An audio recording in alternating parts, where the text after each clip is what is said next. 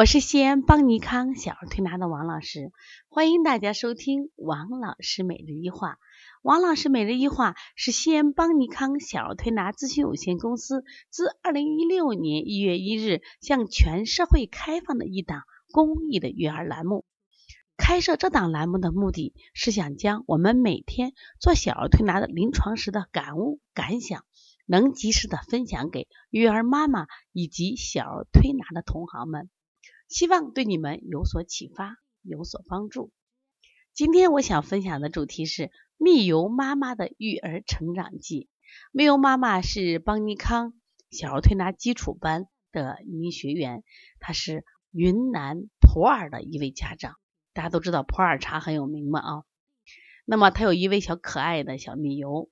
那么这是个小姑娘，她说我带她好好辛苦，好辛苦。那么尽管很辛苦。可是从来没有吃过一颗药，因为他有一些感冒呀、咳嗽啊、发烧，那妈妈都通过推拿来解决。那么最近呢，因为他妈妈说，我觉得他特别难带，就情绪的一些问题，专门从云南赶到了邦尼康，希望我们对他啊有所帮助。那么这是他来的邦尼康以后写了两封信，我为什么想分享给大家？实际上这就是我们现在很多育儿妈妈的一个心声。我希望分享这两封信对你们是有帮助的。他第一篇写的圆梦之旅，二零一七年三月十九日是我加入邦尼康小儿推拿基础班的日子，转眼马上满一年了。在这世上，我认为最美妙的就是缘分。如果不是缘分，我想我不会有机会与那么多来自五湖四海的人成为同学。如果不是缘分，我想我不会一改以前没有梦想。平淡无奇的生活状态。如果不是因为缘分，我想我不会有勇气带着孩子，带着姥姥爷爷就直奔西安。一切因缘分而起，因信念而坚持，因坚持而收获满满。我应该感谢我的女儿蜜油，是她让我重新活了一回。虽然这一年里，因为带他的各种劳心劳神，让我从原来的小胖妞成功减了肥，但是我却找到了另一个自己。二零一八年三月八号，我带着蜜油和姥姥姥爷来到一个我梦寐以求的地方——西安。不知从何时起，就有了这个西安梦，感觉遥不可及，一直在心里念叨：啥时候蜜油爸才能有时间带我们去呢？答案是未知的。一开始，蜜油爸以为我也就是随便一说，哪能当真啊？蜜油还小，怎么去那么远的地方？不过，他最终被我的行动征服了，心甘情愿的让我来圆梦。九号下午走进邦尼康大门，就感到了像家一样的温暖。王老师刚从香亭心理疗法室走出来，手里捧着贝壳，特别和蔼可亲，风趣幽默。王老师是我生命里的贵人，教会我生活的智慧，授予我预防和治疗疾病的能力，改变我一成不变的思想。蜜油是我的第一个孩子，也是我为妻倾尽全力的人。因为之前的无知，没有事先调理好自己的过敏体质，就有了蜜油，继而又让蜜油第一口奶吃了奶粉。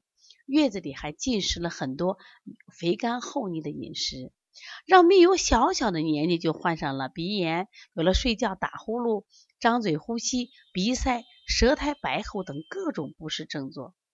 在我最焦虑、最无助的时候，遇到了王老师。王老师拉了我一把，让我从无助和焦虑中挣脱出来，用自己的双手来弥补自己的过失。过敏体质的孩子确实不好带。蜜油从小接触外界的机会较少，一直有认生的情节，对陌生的环境敏感，恐惧和排斥陌生的人，情绪也容易激动。遇到不顺心的事，能嚎啕大哭很久，横竖都哄不乖。到邦尼康的第一天还表现挺好。问诊和推拿都一一配合，随着第二天就原形毕露了。按王老师的说法，差点把房子都哭塌了。毫不夸张的说，这一切在我娘家是常态。每次回娘家，因为人多的环境，她不能很快适应，就会特别的黏妈妈，各种矫情，是所有人眼中的金凤花，是看不得、说不得、摸不得。为此，我十分困惑。有时候也觉得，因为他，我失去了很多，再也不是亲戚眼中乖巧懂事的鞠云芳了，而变成了凡事亲力亲为、满脸憔悴和无助的蜜油吗？经过几天的观察，王老师发现蜜油的身体没有情绪问题大，很有力量，精神状态都可好，就是心思太多，自己跟自己过不去。然后挺会欺负妈妈的，每次哭闹就不依不饶。我受够了这样的日子，可是能够改变这一切的只有我自己。在王老师的教诲下，我很明确一点：没有问题的孩子，只有问题的父母。唯有不断强大和改变我自己，才有能力培养蜜油更好的性格。大家看到了没有？蜜油妈妈在反省，只有自己不断的强大，才能把孩子培养的更好。这个小姑娘其实很灵的，她虽然长得很小很瘦，但是我发现她啊，她是骨架小，天就好像天生的那种，比如说我们说云贵高原人那种特点。但是呢，她每次黏妈妈，妈妈一旦把她抱上，她像个小猴子一样飞来飞去，非常的灵活和灵巧，所以我感觉她身体是没有问题的。所以这个孩子呢，就是过分的黏妈妈，也就是妈妈管的太多了。然后第二封信叫改变。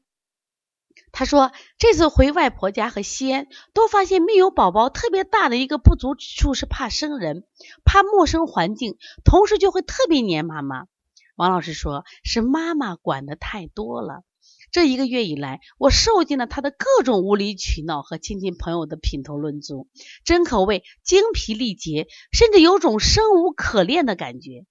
这次的经历对我的触动很大，西安之行也让我收获很多。”回来后，我尝试改变，学会放手和偷懒，让蜜油宝宝和爸爸、奶奶、亲戚朋友多多相处，从而降低敏感度，提升安全感。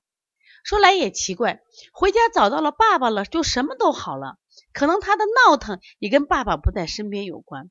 借着蜜油在外一个月对爸爸的思念，从回来开始，他的生活起居，包括吃饭、洗漱、哄睡，都尽可能的让爸爸来做。白天一切顺利是我预料之中的，但没想到晚上哄睡也能成功。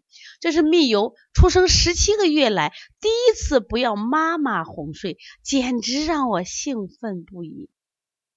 我们现在每天抽空带他到公园人多的地方玩，阳光下的运动，晚上去广场参加广场舞。其实到那个环境里边，蜜油特别的兴奋，没有任何的不适应。今天收到王老师给蜜油出的系统的调理方案，谢谢王老师的细心和大爱，给予我们这么多的帮助。我想，在我们教育方式改变的同时，结合老师给的调理方案，蜜油一定会越来越好的。那么看到最后一句话，那我也想祝福蜜油，蜜油肯定会越来越好的，因为他有一个在不断学习、不断成长的有智慧的家庭里面。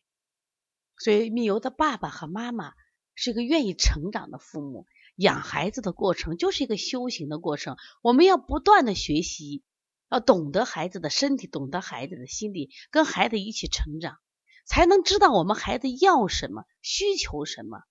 这样的话，才能让我们的孩子开开心心的、快快乐的生活，快乐的成长。现在的孩子为什么爱生病？我们的家长是不是要反思？你可能给了他丰富的物质生活，但他精神生活是孤独的，是单调的，是烦躁的，因此他也会生病呀。前两天我分享了一个主题：爱生病的孩子周围是危机四伏，为什么？家里给的压力、焦虑、不满、紧张的家庭气氛和我们家长的不诚信，都会让我们的孩子是带着病态去生活。做一个。有智慧的家长一定要好好学习，只有你在成长，我们的孩子才会越来越好。再次感谢蜜油妈，感谢我们可爱的小蜜油。